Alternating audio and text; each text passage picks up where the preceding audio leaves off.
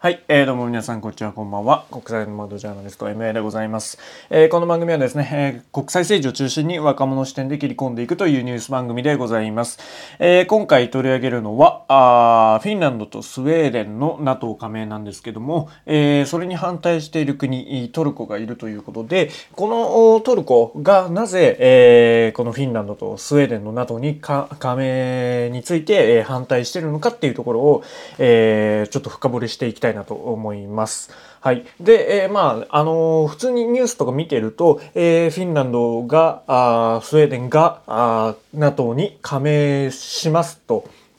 えー、まあ、意思表示というか、まあ、正式にやりますよっていうようなニュースがね、えー、流れてきてます。で、まあ、ちょいちょいトルコの一方も流れてきてるかな。あトルコがそれに反対してるということがあ出てきてます。で、えー、まあ、この NATO 加盟問題っていうのは、あまあ、当然ね、そのフィンランド、スウェーデンっていうのは、あロシアの脅威を、えー、感じたから NATO に入るんですけども、おこのトルコっていうのは、その、えー、ロシアを刺激するから反対するっていうんじゃなくて、もっと別なところで、えー、反対してるんですね。で、そういうところをちょっと深掘りしていこうかなと思うんですけども、えー、これ、ハンギョレ新聞ですね、えー、それに書いてあるんですけども、えトルコの反対、フィンランド、スウェーデンの NATO 加盟に壁という記事を見ながら喋っていきたいなと思います。はい。で、えー、まあ、フィンランドとスウェーデンが NATO に加盟しますということ。で、えー、まあ、フィンランドの、えー、サウリ・ニーニスト大統領は、もうすでにあのプーチン大統領に、えー、5月の14日に、えー、加盟を申請するという、えー、事実を知らせたと、えーまあ、電話で知らせたということで、で、えーまあ、プーチン大統領は、あのそれを政策は間違っていると。この変化が、まあ、ロシアとフィンランドとの関係に、えー、定的な影響を及ぼしかねないというようなことを言ってて、まあ、あ脅しをかけているわけですよね。うん、で、えー、まああの、まあ、フィンランドも、フィンランドで、えー、まあ、ロシアからあ電力供給を中断するというようなことも、おまあ、脅しというか、まあ、報復というか、それもありましたけども、まあ、これに屈せず、えー、NATO 加盟申請をするという方針を固めていると、えー、いったところで、えー、このまま行くかと思ったけど、あ NATO があ、トルコが反対してるわけですよ。で、えー、トルコのエルドアン大統領はなぜ反対しているのかという話なんですけども、これはあ実はクルド人が出てくるんですね。えー、国境国を持たない、えー、最大の民族と言われているクルド人なんですけどもこのクルド人の問題があ、まあ、このトルコそれからフィンランドとかその北欧のね、え、国々と、まあ、意見が分かれるっていうところで、えまあ、反対になってき、ているわけですよ。で、えまあ、そのとクルド人なんですけどもおまあそうですねどっから説明した方がよろしいでしょうかね。あのまずそのクルド人っていうのはですね、えー、まあ、スウェーデンなどには大きなクルド人移民共同体があるんですよ。で、えー、まあ、クルド人出身の議員もいるんですね。で、えー、まあ比較的そのクルド人も、まあ、スウェーデンについてるというような感じなんです。で、えー、トルコにもクルド人いるんですけども、これはちょっと文脈というか、あうん環境が変わってきておりまして、えー、トルコではあどちらかというと独立を求める、まあ、クルド人があ、まあ、クルド人としての、まあ、国家を求めている、えー、そういうスタンスなんですよね。うんまあ、あの中国の新疆に似てるようなところはあると思うんですけどもまあだから、まあ、トルコ側からしたらそのクルド人、まあ、独立したいって言ってる人たちをこうミスミスと、まあ、見逃していいよって言うわけじゃ言えないじゃないですか。でも、えー、スウェーデンの中のクルド人っていうのはあまあ普通についてでクルド人出身の議員もいるというところで、えー、その辺りが、まあ、温度差になるわけですよね。そのクルド人というものに対しての見方が異なるわけです。でそこで、えー、トルコと、まあ、この、えー、スウェーデンとかの温度差っていうのがひ、えー、開いていってで、えー、まあ、この NATO 加盟問題、えっていうのに、まあ、問題が影響を及ぼしてくるっていう、えことになってきたんです。で、え厄介なのはこの NATO は加盟国全員の一致がないと、まあ、これ NATO 条約の第10条なんですけども、えそれに従って新しい加盟を受け入れ加盟国をね受け入れるためあのトルコが最後まで反対すれば加盟は実現できないわけですよ。うん、で、えー、まあ、これがちょっと大きなあ弊害になっているのかなというのが、まあ、一点としてあると思います。で、えーまあ、このトルコと、えー、クルド人の関係なんですけどももうちょっと紐解いて読まなければならないわけですね。で、えーまあ、2010年代に時計の針を遡るとですね、えー、中東ではあイスラム国っていうのがあまあ力を持っていたわけですよあの時すごいニュースとかにもなってましたよね。でその時は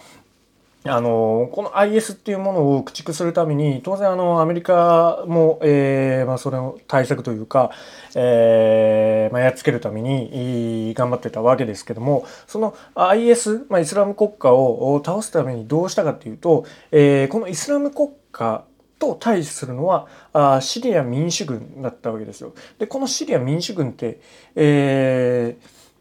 ー、いうのはあ何かと言いますとですねあのまあクルド人なんですよ。うん、で、えーまあ、このクルド人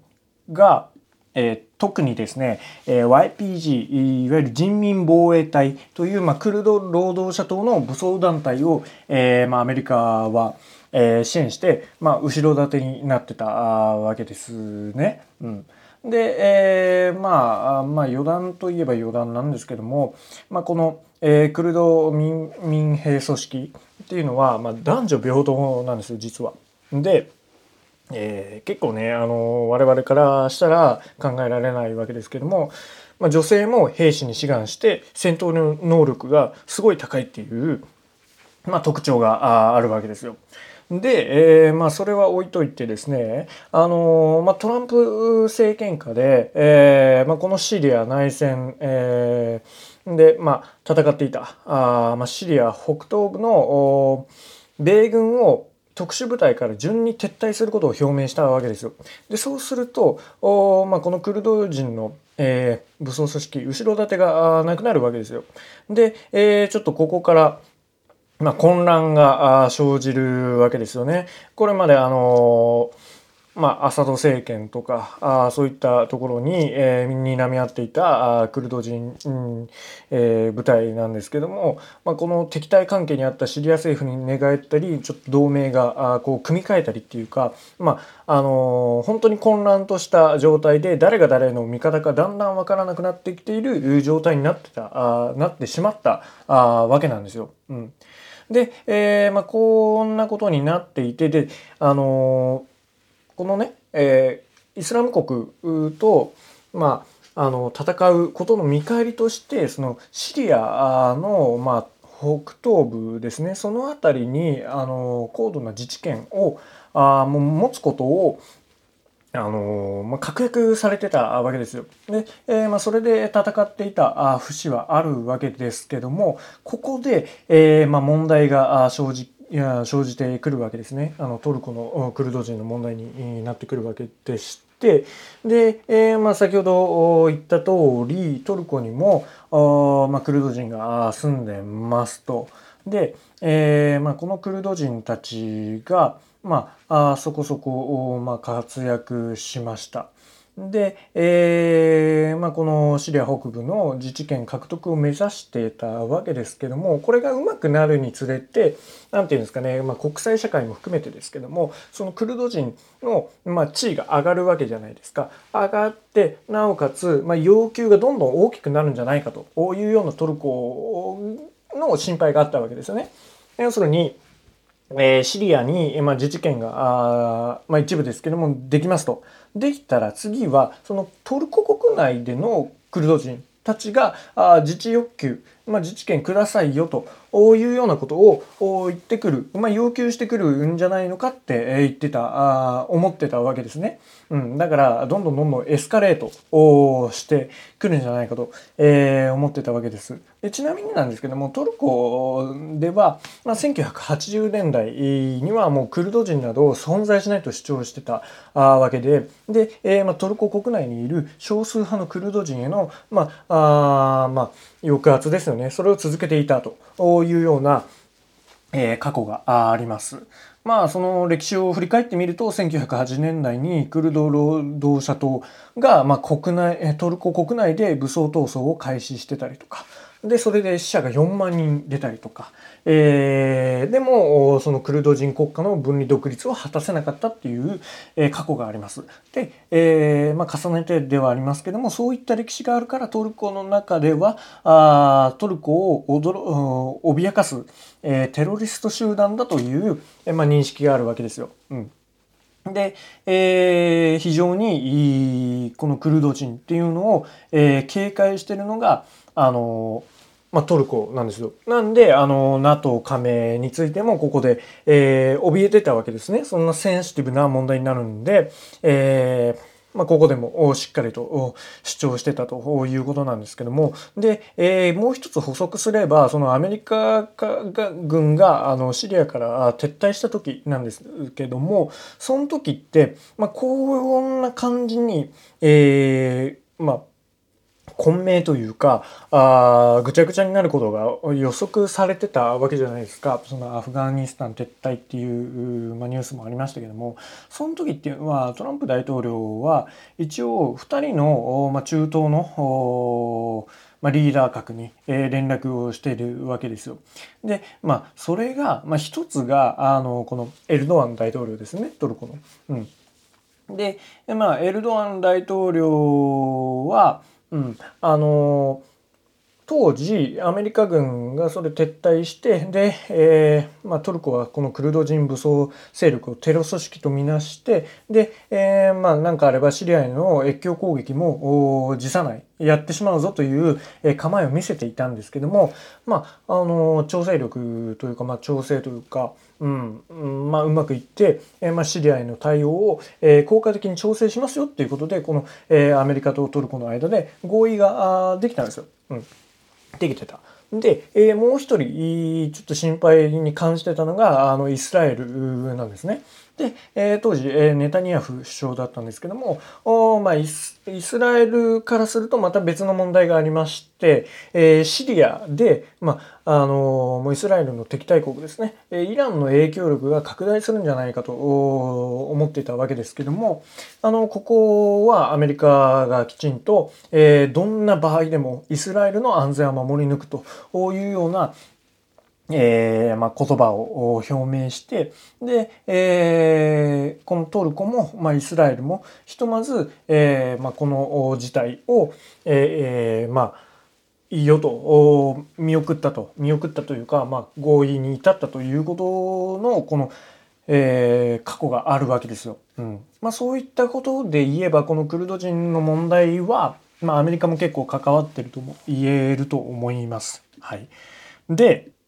多分あのここからがクライマックスだと思うんですけどもトルコにはもう一つの要求があると思うんですよ。そのクルド人以外にも表だって言ってないけど本当の本音というか欲求があると思うんですね。でそれは何かというとこのエルドアン大統領が抱えている、えー、新オスマン主義ってやつですね。えー、まあ、ご存知の通りご存知の通りというか、まあ、あの日本人からすればねあんまり遠いヨーロッパというか、うん、離れたところのことなんであんまり認識できないと思いますけどもトルコっていうのは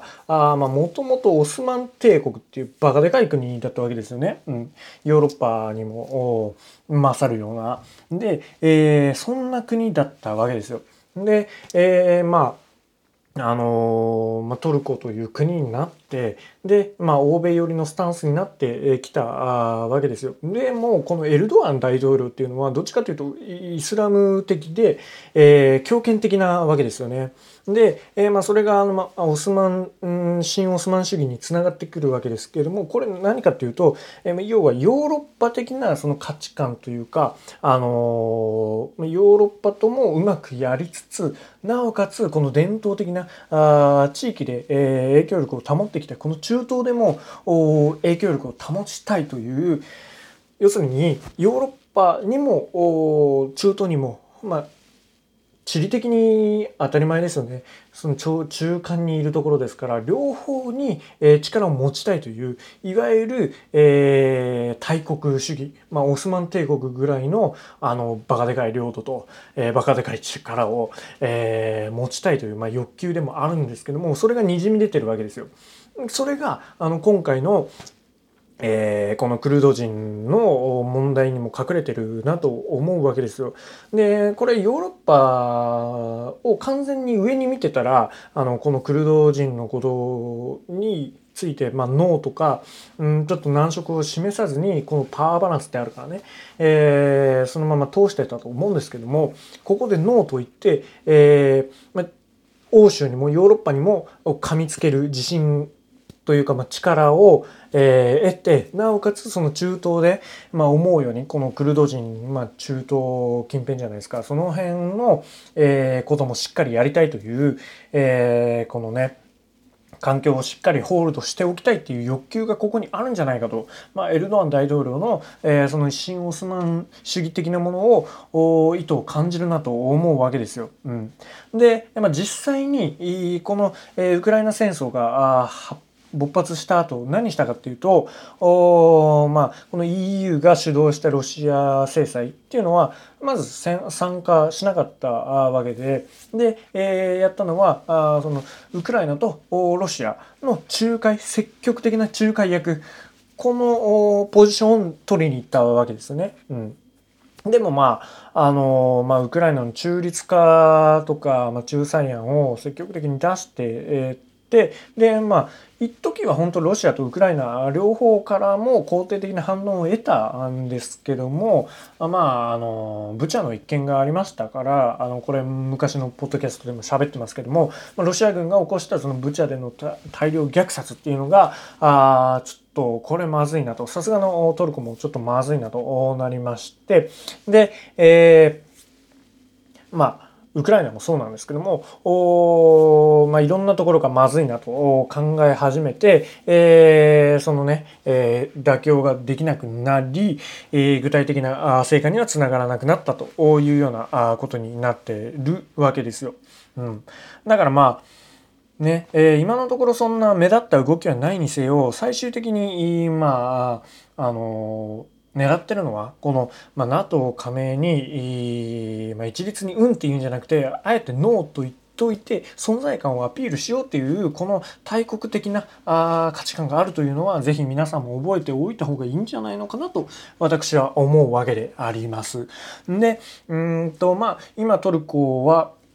本当あのー、なんだろうなあの